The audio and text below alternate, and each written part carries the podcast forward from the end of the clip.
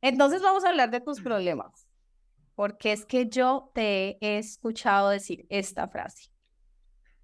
La gente la odio, odio a la gente. Y la has dicho más de una vez.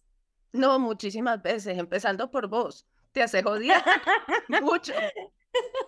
Vos estás grabando desde la comodidad de tu casa a las 10 de la mañana, acá son las 2 de la mañana.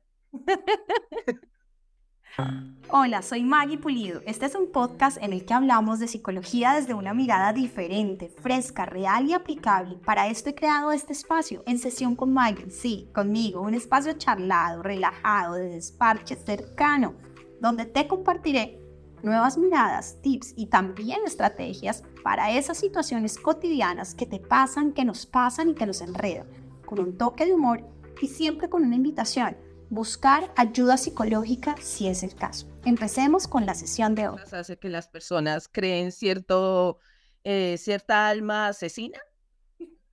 Pero estás muy sí. Pero es que no es mi culpa, es culpa de las circunstancias. De la distancia. De la, exactamente, de la distancia.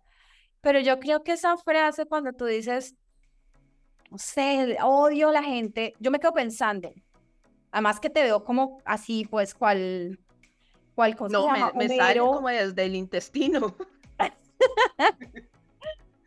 y entonces te imagino cual Homero agarrándole el cuello a Bart, es que los odio, los odio. Y digo, ¿qué también te hace? ¿De verdad sí lo sientes? ¿De verdad lo sientes así? Eh, ¿Te impide algo? Entonces por eso dije, no, hoy tenemos que hablar de tus problemas. Vamos a hablar de ese, ¿te parece? Maggie, lo que pasa es que es son cosas que suceden en, la, en el día a día. Entonces, dentro de mi trabajo hay un buzón de donde sale mucha información que le llega a los clientes. Y cuando te llega información, dice, por favor, no responder.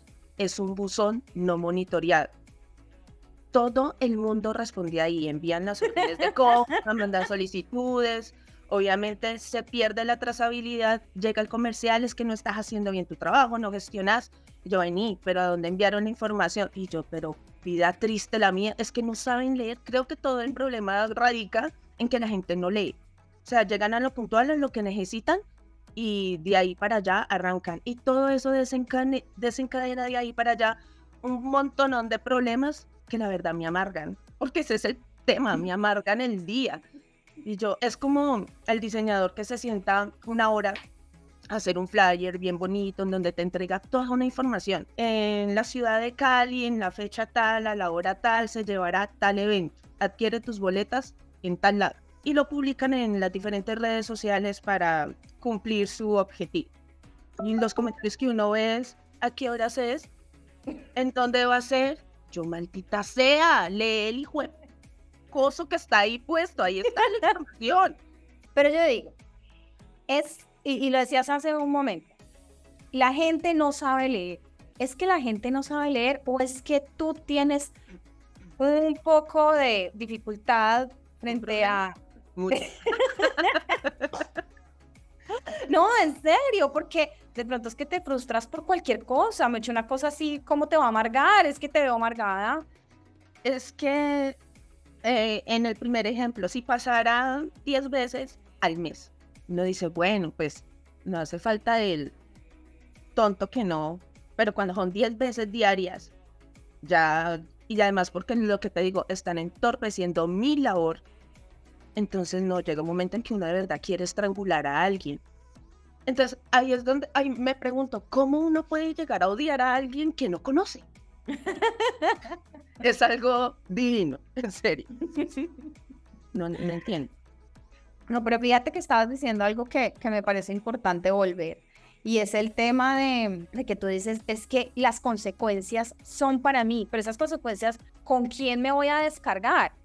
Y es que esa descarga normalmente no la haces con tu jefe, pues ¿por qué? Porque hay una relación de poder, él es tu jefe, al fin y al cabo si dices algo, pues chao el puesto y se acabó, ¿no? Entonces, ¿con quién te descargas?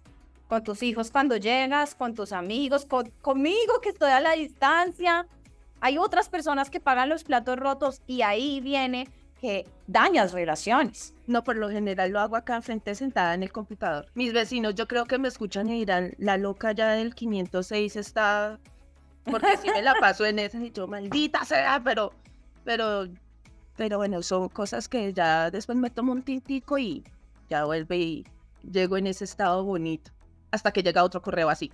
Entonces... Pero eso quiere decir que te la pasas en todo el día con varias de esas situaciones, Sí, sintiendo claro, es, un, esa amargura, esa rabia. es un estado de ánimo de lunes a viernes de 8 de la mañana a 5 y media de la tarde, hora colombiana. Mentira, mentira. que no Obvio, es sí, de ocho a obvio, cinco, re sí. Las de 8 a 5. Porque puedo adivinar, es decir, apuesto, apuesto todo. Apuesto a que no solamente es en el trabajo.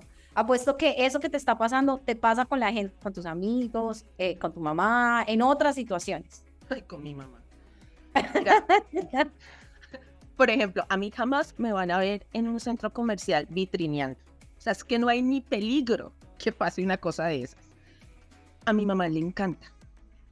Entonces mi mamá es de las que, Gigi, acompáñame acá a mm, Jardín Plaza que quiero comprar unos zapatos. No, mamá, no quiero. Sí ve, pero es que yo que estaré pagando, que desgracia a mis hijos, Dios mío, yo a quién habré matado en otra vida. Y yo, bueno, sí, camine, camine. Y me voy con ella. Entonces entra al primer local, en donde dura unos 40 minutos. El asesor que la está acompañando desbarata medio almacén para ponerle todos los zapatos que ella se quiere medir y al final se pone los de ella y se levanta y le dice, muchas gracias, voy a ir al de aquí al lado porque es que vi uno que me gustaron. Ah, y a mí me da una vergüenza, a mí me provoca quedarme con ese pelado y decirle, vení, yo te ayudo a organizar, a barrer, a trapear, cerramos juntos. Y vaya a hacer exactamente lo mismo en cuatro locales más. Y al final sale y dice, no me gustó nada. Y perdí medio día de mi vida con ella en ese centro comercial y yo, no, qué desgracia. Entonces, no, Se hace odiar, se hace odiar. Yo, mamá, no se haga coger fastidio. Pero si ven, es que mis hijos no me quieren y yo, ay, Dios mío, ayúdame. Si todos los días le pido a Dios porque es complicado. Entonces te digo, no es solamente con respecto al trabajo no es de 8 a 5, también son los fines de Pero porque la gente es así. Pero es que no es que se trate que la gente es así, ella nada más estaba buscando los zapatos. Entonces es culpa de la gente, busquemos culpables. Oye, tú sabes que parte de nuestros problemas es eso, el buscar culpables. Es que la culpable es ella. ¿Cómo así? ¿Cómo así? Es ella. ¿Cómo así? Entonces traigámosla acá a terapia. Oiga, traigamos a su mamá a terapia. Uy, qué peligro. no, en esta hermosa y caótica Bogotá en la que vivo, que es divina, todos vivimos con ese mismo acelere porque pues las distancias son muy largas, porque hay muchas cosas por hacer en tan poquito tiempo y vos vas todo el tiempo en ese corre-corre y vas a subir un puente porque necesitas usar el medio de transporte el mío, ah, el Transmilenio es acá, y, y mientras vas subiendo el puente hay tres personas echando chisme. Entonces vuelve y sale esa alma asesina y yo quisiera ¡pum! empujarlos y que se los lleve el Transmilenio también. Con calma, con calma.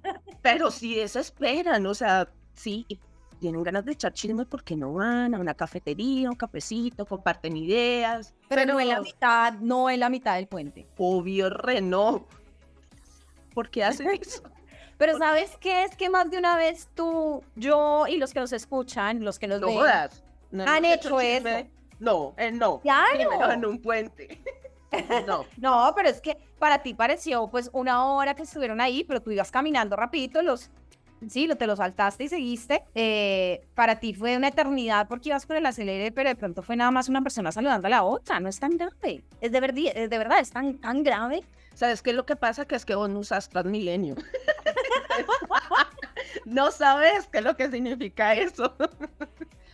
Empezamos por ahí. No, pero es que, bueno, de pronto no tengas estresor, pero tengo otros. Tengo otros. Y allá mirando como, ¿qué le puede estresar a Maggie en donde vive? Mira, yo te voy a decir una cosa que a mí me estresa mucho. Y podría decir, sí, se hacen odiar. Y es que acá tenemos unas vías súper rápidas, de- de- perdón, no súper rápidas, bueno, súper rápidas irónicamente. Y es que son así pavimentadas, sin medio hueco, amplias, no hay tráfico. Y entonces tú dices, cojo el carro y voy manejando, tengo afán a 80, no, 40 de kilómetros, 40 o 65, lo máximo es 70. Pero vení, ¿es porque así lo exige la ley o porque la gente No, pues porque así? donde vivo, no, no, no, no, lo es decir, está el letrerito que dice 40, está el letrerito que dice 50 y está el letrerito que dice 80. ¿m? Entonces, bueno, te digo, 80 es muy frustrante que tú tengas que llegar a un sitio y tengas que estar manejando así, en donde sientes que, a ver, tengo un carro para andar y no de esta forma. Y podría decir, es que se hacen odiar poniendo estas cosas, pero digo, "Bueno, no importa, me tengo más tiempo para escuchar música, tengo más tiempo para pensar en mis cosas. Ahí me estás haciendo cara de Maggie, siempre encontrando otra opción. Pues que te dijera, eh, lo hacen por tu seguridad. en una Bueno, vía, Y en entonces te una podría vía decir, que es recta, si cogen mucha velocidad, pues no va a permitir en el momento en que frenen. Bueno, pero la misma explicación te la podrías dar tú. Mira, esas personas se acaban de conocer en la emoción del momento, pues están hablando. puente. No, no, no, descarguen Tinder. ¿Qué pasó? O sea, Bueno, el partido de la vida encontrado en el puente, no. baby, mira, yo te digo, hay una cosa acá importante y es que si te das cuenta, las cosas que a ti te estresan son validísimas para ti y yo no las encuentro válidas. Y las que para mí son estresantes, pues tú dices, "Eh, no, a ver. Y eso pasa mucho cuando, cua- cuando hablamos de nuestras cosas, de nuestras emociones eh, y precisamente, digamos que en, en terrenos de la amistad es muy complicado salirse y objetivamente ver que en realidad para ti es un estresor y el estresor que tú tienes no tiene por qué ser el mío. Entonces, cuando contamos de, mira, esto me tiene triste, el otro te mira como, ¿en serio eso te tiene triste? Esto me, me tiene mal, ¿en serio esto te tiene mal? Entonces, ahí es una primera invitación a que lo que te estresa a ti, te estresas, te estresa a ti por diferentes razones. Puede ser porque tú has estado del otro lado cuadrando ese mail para que llegue de esa forma. Puede ser porque tú fuiste la diseñadora que hizo ese post o la que ha sufrido en las consecuencias. Y entonces ahí dices, es que yo soy la que pago, que tú seas así, por eso te, te odio, te estás haciendo odiar. Obvio. Los estresores son diferentes. Y juzgar mi estrés no te hace mejor persona. Ay, cállate. No, en serio, es que no podemos andar juzgando, pero porque te sientes triste por eso, pero porque te pones mal por eso, pues te- se pone mal porque se pone mal, porque su experiencia de vida y sus habilidades o no habilidades hacen eso, hacen que pase eso. No, pero no sé, en ese tema, por ejemplo, cuando se acercan y me dicen estoy triste eh, y tal vez para mí no es que no sea importante, pero pues los escucho y después le hago así. Vamos por una pola. Vamos, Soluciones rápidas a situaciones difíciles. Y entonces te estaba diciendo, em, yo pienso algo. Cuando tú lo has dicho, me he quedado callada en ese momento, yo no meto la cucharada. Pero en ese momento que dijimos hablemos de tus problemas y tú me diste la oportunidad de hablarlos, pues entonces tengo que decir algo. A mí me parece que hay algo escondido. Es decir, esa frase está escondiendo algo más. ¿Un alma asesina? No, no sé. Bueno, Pues es que después de ver tanto CSI, Criminal Minds, pues crea uno como, ¿y si los empujo y luego voy y los entierro? ¿Será que? No, no sé.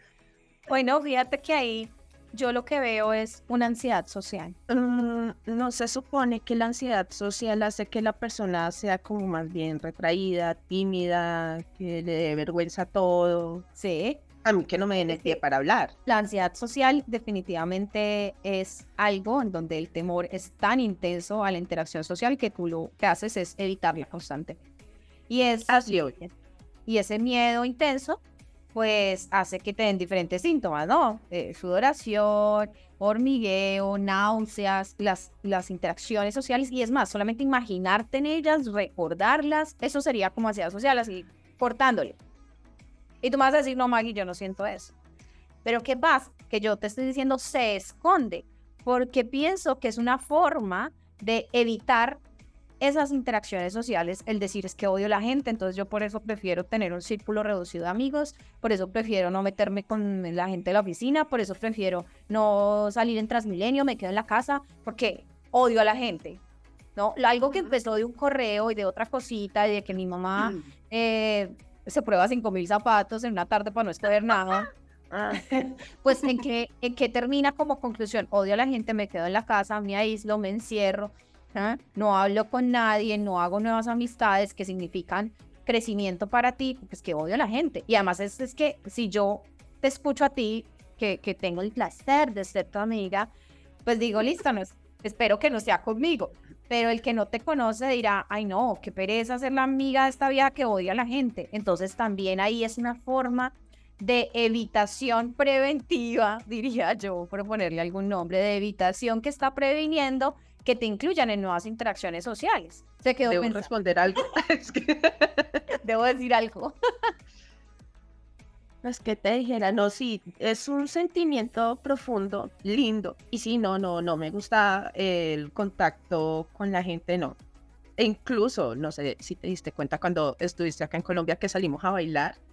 Y yo estaba desesperada de ver esa cantidad de gente alrededor mía y yo decía, no quiero. Gracias. Me quiero ir para mi casa. Vamos a buscar la mesa en el rincón y yo no, cerca de la pista. Obvio. Me hacía me senté con la botella y me la tomé. Bailenos. Fíjate, cosas que estás haciendo desde la habitación para relacionarte con los otros y para crear nuevos momentos de interacción que te permitan crecer, ver la vida de otra forma, hacer nuevas eh, amistades que te permitan aprender de ti, aprender de esa persona. Entonces, pues más bien, metafóricamente, me hago el rincón, en la fiesta me hago el rincón y evito esas posibilidades ansiedad social. Uy, eso se yo súper padre, pues no Ansiedad social. Ah, pues que te dijeran, no, sí, de pronto, tal vez. Toda la vida tiene un nombre, ¿no? ¿Y qué se supone que debo hacer para eso? Y que no me mandes para la calle, obviamente. sí, empecemos por cosas suaves. Suave. Mira, digamos que lo primero que te tengo que decir es que yo te estoy diciendo, ¿qué tal si escondiera eso, no? Eh, puede ser por esto, puede ser por lo otro, mira que también te pasa en este espacio. Eh, y te podría preguntar más cosas como te afectan tu relación de familia, te afectan tu relación de pareja, eh, en, ese tipo de cosas. Me va a decir, Maggie, no tengo pareja. ¿Te afecta o no te afecta? ¿Te afecta ¿No tener pareja? no. que si el odiar a la gente. no, compré un novio.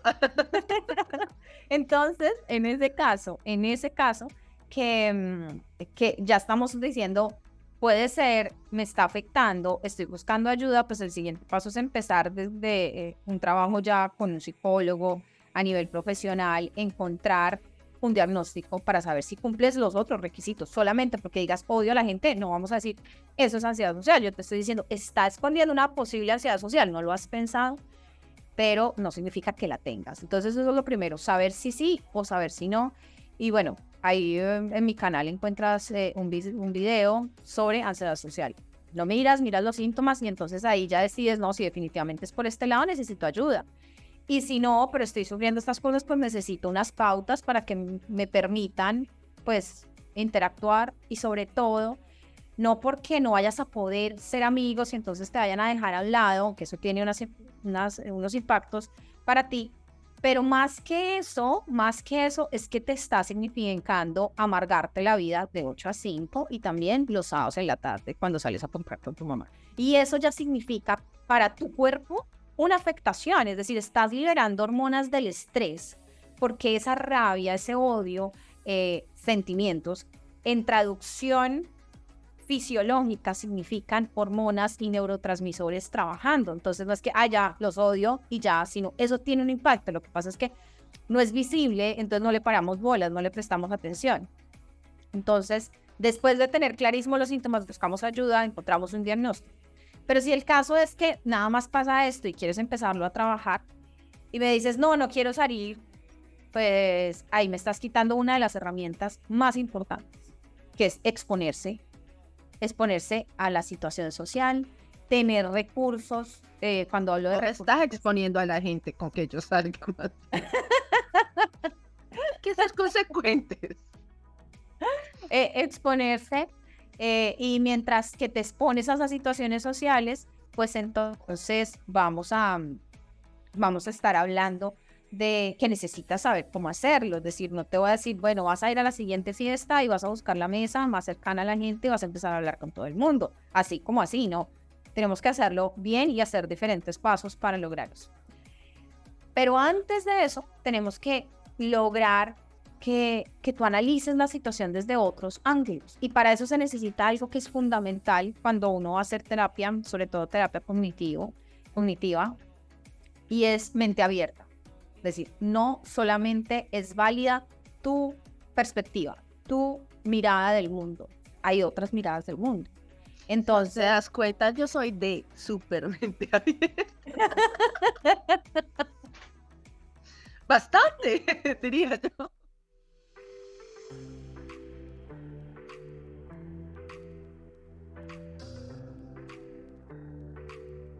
Entonces te decía que antes de, de, llegar hasta, bueno, ¿qué es lo que tengo que hacer? Yo te quería eh, decir, ¿no? Primero necesitas revisar las perspectivas con las que estás mirando las situaciones. Digamos que siempre he sido así, pero si te soy honesta, también el tema de eh, lo que trajo consigo la pandemia, eh, del estar encerrados tanto tiempo, eso también creo que ha ayudado a mm, crear este ser malvado dentro de mí. y mira, no te imaginas cuántas personas en terapia me lo dicen.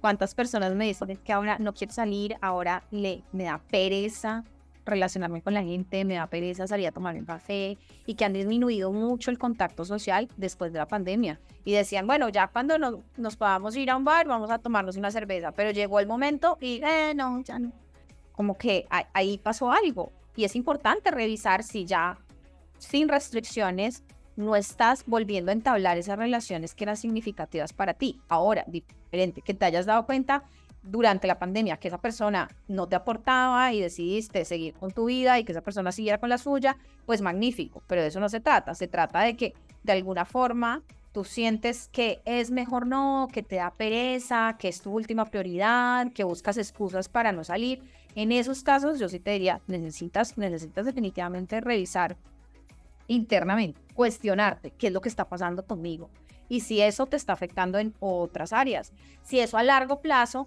te va a significar beneficio o por el contrario va a ir en detrimento de tu salud mental. Ok. Entonces, claro, la pandemia hizo esas afectaciones y muchísimas otras. Otra afectación clarísima ha sido ese miedo a un muy latente de, de poderse llegar a contagiar, ¿no? De no estar en lugares en donde haya mucha gente. Eh, que podríamos decir que es, es una, una Evidentemente. Pero eso es otra cosa, porque ese no es miedo a la interacción, no es que me encierro en mi casa, me encierro en mi casa porque no quiero interactuar con nadie y no quiero ser evaluado y no quiero que me critiquen, que juzguen lo que digo. Eso sería ansiedad social, ¿sí? Pero es que lo que estamos hablando acá, cuando hablamos de lo de la pandemia, de no quiero salir porque siento una inmensa, un inmenso nivel de ansiedad afuera, por el miedo a contagiarme, ¿sí? Y no quiero estar en, en, lugares abiertos, pues ahí estamos hablando otra cosa, de agoraphobe. Estamos hablando de otra cosa diferente. Para las dos existen trastornos, de, perdón, tratamientos, y, y, las dos muestran muy, muy buenos resultados frente a los tratamientos. Entonces, ahora que, volviendo, si la gente te hace coger odio, no, Sí, sí. Si tú les coges odio por ese tipo de circunstancias y has estado allí en ese tipo de circunstancias, alguna vez habrás respondido un mail o de pronto no esa misma situación, pero has estado del otro lado y empáticamente dices, no, igual los odio, igual esa, me gané que me odiaran. En realidad yo trato de leer, trato de leer, precisamente porque eh, sería muy lógico que las cosas que yo detesto las hiciera yo. Entonces es, esa cuestión de eh, yo no hago lo que no quiero que me hagan. Ajá. Una cuestión así. Entonces, digamos que en eso sí soy como muy rigurosa. y además, sí, eh, la cuestión de la lectura es un tema que me hace escapar a lo que vivo y me gusta vivir cientos realidades a través de lo que estoy leyendo. De leer. Entonces te enfocas en leer. Pero fíjate que hay una frase que a mí me gustó, ahorita no recuerdo exactamente las palabras, y que pues me cambió mucha perspectiva de, las cosas y fue que tú y yo no, no compartamos el vicio, no quiere decir que mi vicio sea mejor que el tuyo, ¿no?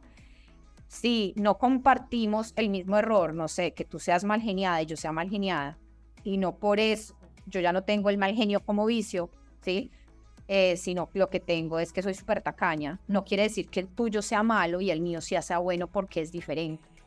Entonces, ¿a qué va mi frase que me estás diciendo? Me estás enredando. ¿A qué va? Claro, si a ti te molesta que te respondan los mails que no deben ser respondidos porque no leyeron, ¿ah? pues entonces estará siendo más cuidadoso a no responderlos. Pero, por ejemplo, a mi esposo lo que más le molesta es que la gente maneje mal, se le, se le crucen sin poner la direccional y eso lo pone súper mal, ¿no? Y él también me dice, es que yo no lo hago, es que el hecho de que tú no lo hagas no quiere decir que todos los otros no lo vayan a hacer, quiere decir que tú no lo haces y bueno, perfecto por ti, aplausos para ti, pero no quiere decir que todos los otros seres humanos vayan a tener el mismo, ¿se me entiendes? El mismo sentido común o el mismo sentido común. Tan así que Mario dice, el, el, sentido común es el menos común de los sentidos. Pero más que juzgar el comportamiento del otro, es que en alguna situación yo fui esa persona, en otra no manejando el carro, no leyendo, pero yo fui esa otra persona que me hice coger odio por el otro momentáneamente y sabes qué, ni siquiera me enteré. Ni siquiera cuando encerré en el carro otra persona, ni siquiera me enteré. Iba pensando en que tenía que recoger rápido a mi hija, iba pensando en otra situación. ¿Y quién se quedó con esa hormona del estrés dentro de su cuerpo? Tú. ¿Quién se queda con eh, eh, ese incremento de esas hormonas que tanto daño hoy sabemos que hacen? Cuando recibes el mail y ves que te han respondido por ahí, cuando no tienen que hacerlo. La persona no tiene idea, pero tú sigues estresándote, tú sigues agravando la situación cuando llegas a casa y te peleas con tu novio, te peleas con tus amigos o te daña el genio y ya no quieres comer y ya. Entonces, a eso hoy. La otra persona sigue con su vida igual y tú sí estás amargada. ¿Qué estás sacando de eso? Entonces, si pones algo de empatía, de yo estaba ahí y algo de perspectiva, te ayuda. Creo que tengo que cambiar de trabajo. Mira, y eso es algo que hacen muchas personas. Bueno, entonces no va a volver a manejar. Ya, no vuelvo a manejar o salgo de esto, evitar, en vez de hacerse más tolerante hacia esa situación. Ahora no estoy hablando tolere todo, ¿no? No, no estoy diciendo ni que te quedes callada, pero que lo mires desde otra perspectiva te permite decir si es el momento de hablar, es el momento de cambiar de trabajo, es el momento de decidir no voy a manejar más. Claro, claro, pero en muchos otros casos eso, esa evitación va a aumentar tu rabia, tu odio eh, y a tener afectaciones en tu vida. Entonces, cuando yo te digo, mira desde otra perspectiva, ahí es donde tú me dices, mm, no, cambio de trabajo. Ahí es, ese es el ejemplo de no hay mente abierta. No, no, no sé, no sé ni qué responder. Eh, es es que es complicado. No, y no solamente es complicado para ti, es complicado para todos, para todos es complicado salirse de nuestro punto, llegar a otras posibles interpretaciones de la misma realidad, es súper complicado. Nada más te estoy diciendo, te propongo ese experimento, te propongo que antes de decir los odio, es que se hacen odiar, es que lo quisiera estrellar, estampillar contra la pared y dejar salir todas esas emociones, hagas una pausa y diríamos, respira, y pídete por lo menos dos interpretaciones más. Una interpretación más de la situación. Bueno, de pronto esta señora, en su afán de responder mientras atendía a su hija, este señor que no sabe leer hasta abajo o que no entiende que ahí va, no, no lo supo, no, no, no, no lo leyó, listo, perfecto lo colocaré en rojo, que es la siguiente parte. Marichi, es que así está, Maggie. Grande, en negrilla, e indica al mismo tiempo, por favor, responder a tal y tal o comunicarse a tal y tal número. Pues, y, está grande, y es lo primero que encontrás apenas abrís el mail, o sea, ¿qué, ¿qué, hace falta? Entonces, listo, no leen. Yo dije, ¿y si mandamos un video como respuesta cuando contesten ese correo? Porque yo se puede mandar un manual de lectura. Estamos hablando de que no leen, pues obviamente no van a ver el manual. un video en donde los podamos insultar muy lindo y gráficamente. Entonces, sencillamente. La totalidad de personas que van a recibir el mail, de la totalidad de personas que hay en el camino, pues hay unas personas que, que no tienen esa habilidad de lectura, no tienen esa habilidad de atención, no tienen esa habilidad de medir consecuencias como el ejemplo autopista, y está bien, está bien y se toman acciones para, como lo que tú estás diciendo en tu trabajo, pero también acciones a nivel de tránsito, también más implicaciones en multas de tráfico, todas esas cosas para cambiar la conducta de la gente. Pero mi punto es, ahí hay una acción que toma el Estado, otras personas, las empresas. Pero tú, ¿cuál acción vas a tomar para ti? Entonces, por eso te digo, solamente haz el experimento a ver cómo te va. No te estoy diciendo, ya, quédate así o aguántate o cámbiate de trabajo. Te estoy diciendo, haz este simple experimento y mira, mira cómo, cómo te sientes. Cuando recibas ese llamado de atención de tu jefe que no, antes de ponerte a pensar que odias a las personas, respira y piensa en dos interpretaciones de esa situación. Hagámoslo. Obvio, recibo. bueno, y entonces, después de terminarte amargando eh, que hayas odiado en ese nivel a la gente, mi pregunta es, ¿cuál sería la situación? Quisiera cambiar eso. No, yo también quiero conocerla. no, ¿Qué necesitarías para nunca más odiar a la gente? No volver a pronunciar esa frase. Decir que todos respondieran el correo, que, que, que nadie estuviera obstaculizando tu lugar cuando vas a Transmilenio, que tu mamá si dijera voy por los zapatos, va por los zapatos. Como que todo el mundo fuera favorable y andara organizadito hacia lo que tú quieres. Mm, es que ni siquiera es hacia lo que yo quiero, es en lo que debería pasar. Debería ser, sí. Los debería. Ah. bueno, esa sensación, los debería. Deberían, mamá cada vez que me dice que va a comprar unos zapatos, nada más me dice uno. Deberían las personas leer los correos, deberían las personas manejar correctamente. No, ni siquiera eso, porque por ejemplo en el tema de mami, que la, que la amo, pero el, el tema es que ella, eh, pues si vas a comprar algo, tiene que ser a tu gusto. Eso está lógico. Y, y si no te gusta acá, pues no es que tenga que comprar ahí, porque pues no le gustó. El tema es que uno la conoce y uno sabe que es un vicio de ella. Hacer eso en cinco locales y volver a salir. Entonces, sí, has pensado que lo que pasa es que ella quiere pasar más tiempo contigo y esa es una forma. Porque si no compra los zapatos y cada una para su casa. Ah, bueno, puede ser porque no vivimos, no vivimos juntas, vivimos en ciudades diferentes y nos vemos por ahí una vez al año o cuando se pueda. Entonces yo te digo, ahí hay una nueva perspectiva. Míralo desde otra cosa y pregúntale, mamá, ¿por qué no hacemos una cosa? Vaya a mí eso en un zapato rápido, decida rápido y nos vamos y nos tomamos un café y así sea un tiempo más productivo. A eso es a lo que me refiero. Haz el experimento, mira otras perspectivas y desde ahí tomas acciones, acciones diferentes. Y entonces dejas de amargarte, dejas de producir esas secuencias. Pero entonces, bueno, recapitulemos. Te dejo recapitulación, recapitulación a ti. ¿no? ¿Yo? ¿Yo? Sí, la idea es que sí, que tú hagas la recapitulación. Bueno, yo te la pregunto más fácil, pregunta así de, de, psicóloga. ¿Qué te llevas de, de esta sesión de hoy? En mi sesión con Maggie, que inicié odiándola, evidentemente. No, no, Maggie, yo todo lo que... Bueno, pero espera, Yo creo que tenemos que decir eso. ¿Por qué me odiabas? Bueno, me pones atención, ¿cierto? Porque yo estoy... Estamos igual. En la comodidad y tú estás la comodidad de la, de la mañana y tú estás en la comodidad a las 2 de la mañana. Entonces, em, yo no sabía si acostarme a dormir, seguir derecho, dormir después, pero tengo que trabajar. Bueno, el caso es que todo lo que vos decís tiene mucha razón. Y sí, mientras, y a veces también aceptarlo es, ah, pero lo que decís es es cierto, hay que verle otra perspectiva a lo que es decir, yo soy la que me amarga, pero a veces sí me dejo llevar más por, por esa carga de, de emociones un poco negativas. Pero sí trato. Lo intentaré más seguido. Tres cosas que te llevas. Eh, tres cosas que me llevo. Estoy solita, afectando mi propia tranquilidad. Debo tener más paciencia eh, con las demás personas y ya. Y ya. Que mi mamá quiere estar más tiempo conmigo. No, fíjate que estás diciendo debo tener más paciencia. En realidad no debes tener más paciencia. ¿Por qué más paciencia? Porque estás cayendo otra vez en los debería. No debes.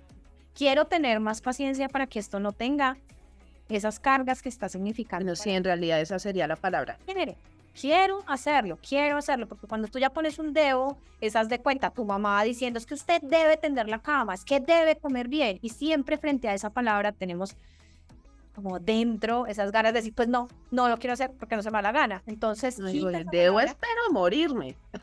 esa, esa es mejor. Em, Es decir, esa visión, ¿qué tienes? ¿Qué debes hacer? No, ponlo en términos de quiero, me gustaría, decido, decido tener más paciencia y decido de pronto ser más compasivo con el otro, compasivo con el error del otro. Eh, como decía una vez que iba manejando y yo decía, este hombre está pero de paseo porque iba como a 5 por hora y me dijo una amiga, quizás tenga churrias. Decir, quizás el hombre esté corriendo para llegar a un baño, no sabes.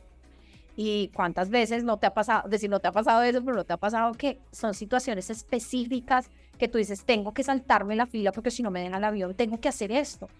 Claramente estar del otro lado, pues es fuerte, eh, eh, da rabia, da frustración, pero algunas veces hemos estado del otro lado. Entonces, eh, cambia ese tengo que tener más paciencia por un quiero tener más paciencia por los beneficios que trae para mí. El otro, igual, no fue afectado en esta, en esta historia.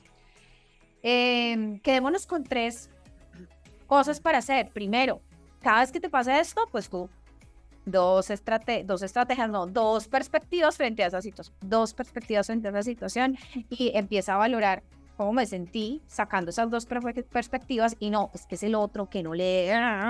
Y todas esas ideas que empiezan alrededor, ya he hecho todo, pero porque esto me pasa a mí, dos perspectivas diferentes, cásate con la más saludable y cómo te sientes.